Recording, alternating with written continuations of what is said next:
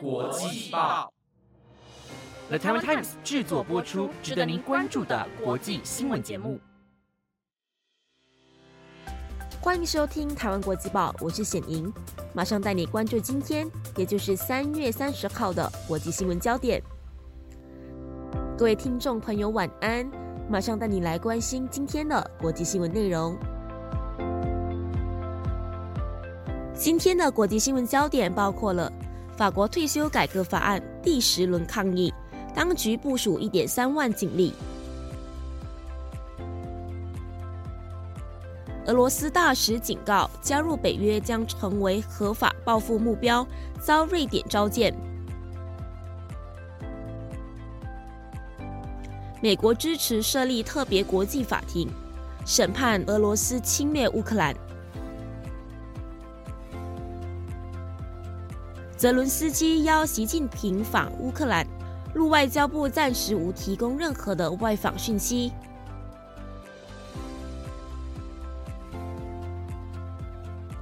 韩国或许将下调新冠风险级别，确诊者隔离五月起拟缩短至五天。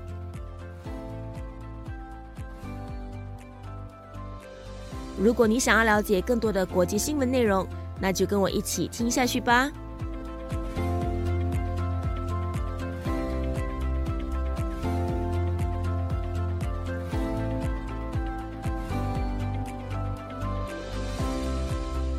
首先带你关注法国总统马克宏推动退休改革的抗议事件。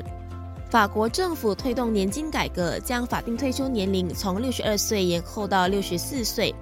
而这项改革呢，让工会在一月中以来已经是第十次展开全国抗议和罢工。那有数以万计的法国民众呢，在昨天就走上街头，表达他们对于总统马克宏的这个愤怒。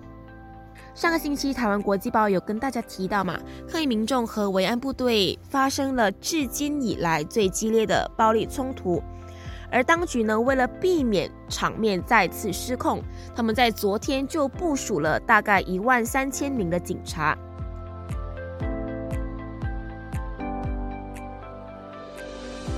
接着带你了解俄罗斯大使被瑞典召见的消息，瑞典在昨天就有说到。他们会召见俄罗斯大使塔塔林泽夫，因为塔塔林泽夫就说，如果瑞典和芬兰加入北大西洋公约组织的话，这两个国家呢就会成为俄罗斯报复性措施的合法目标，而这个措施呢是包括军事行动的。俄罗斯全面入侵乌克兰之后，两个北欧邻国瑞典和芬兰在去年五月的时候。结束长达数十年军事不结盟的这个政策，然后呢，决定加入北大西洋公约组织。那塔塔林泽夫在三月二十八号的时候就警告，一旦芬兰和瑞典加入北约，就会成为俄罗斯报复性措施的合法目标。那瑞典外交部长比尔施特龙就有说到，外交部会召见俄罗斯大使，做出澄清。并且强调，俄罗斯的安全政策是由俄罗斯自己做决定的，而不是其他人。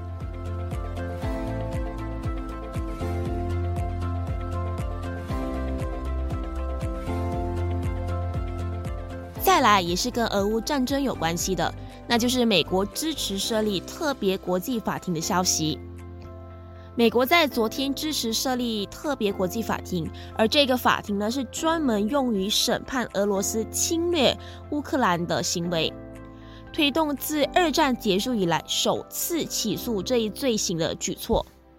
而根据法新社的报道，欧洲联盟已经支持设立特别法庭，而这一个特别法庭可能会对俄罗斯总统，也就是普京提出新的指控。美国国务院就说，美国将与盟邦合作。针对俄罗斯在二零二二年二月入侵乌克兰的行为，设立侵略罪特别法庭。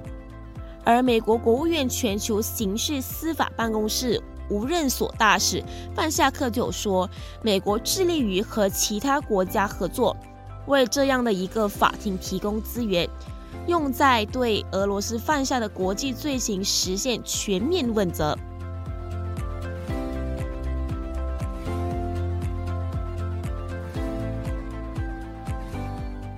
紧接着带你关心泽伦斯基邀请习近平访问乌克兰的消息。乌克兰总统泽伦斯基邀请中国国家主席习近平访问当地，而针对这个邀约呢，大陆外交部发言人毛宁在昨天例行记者会上就说，在乌克兰问题上，中国包括乌克兰在内的有关各方都有保持着沟通，但是对于外访的事宜，中国大陆暂时没有提供任何的讯息。泽伦斯基就说，在俄乌战争开始之前。他曾经与习近平联络，但是呢，自从去年二月的时候，俄乌战争爆发后，他就没有再和习近平有任何的接触，所以非常期望和对方见面和对话。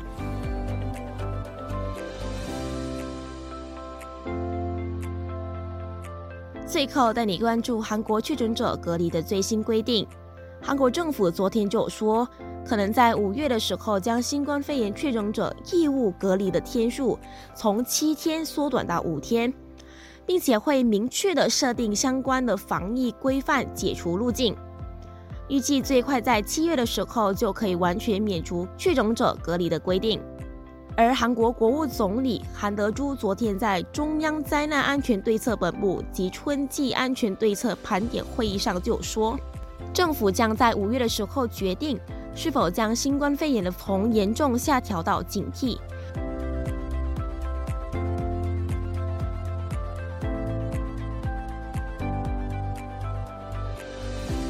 那以上就是今天的台湾国际报新闻内容，是由 The Times 制作播出。不知道你对今天的哪一则新闻是更加印象深刻的呢？如果你有任何的想法，都欢迎你在 Apple Podcast 或者 IG 私讯我们哦。感谢你的收听，我是显英。我们下次再见。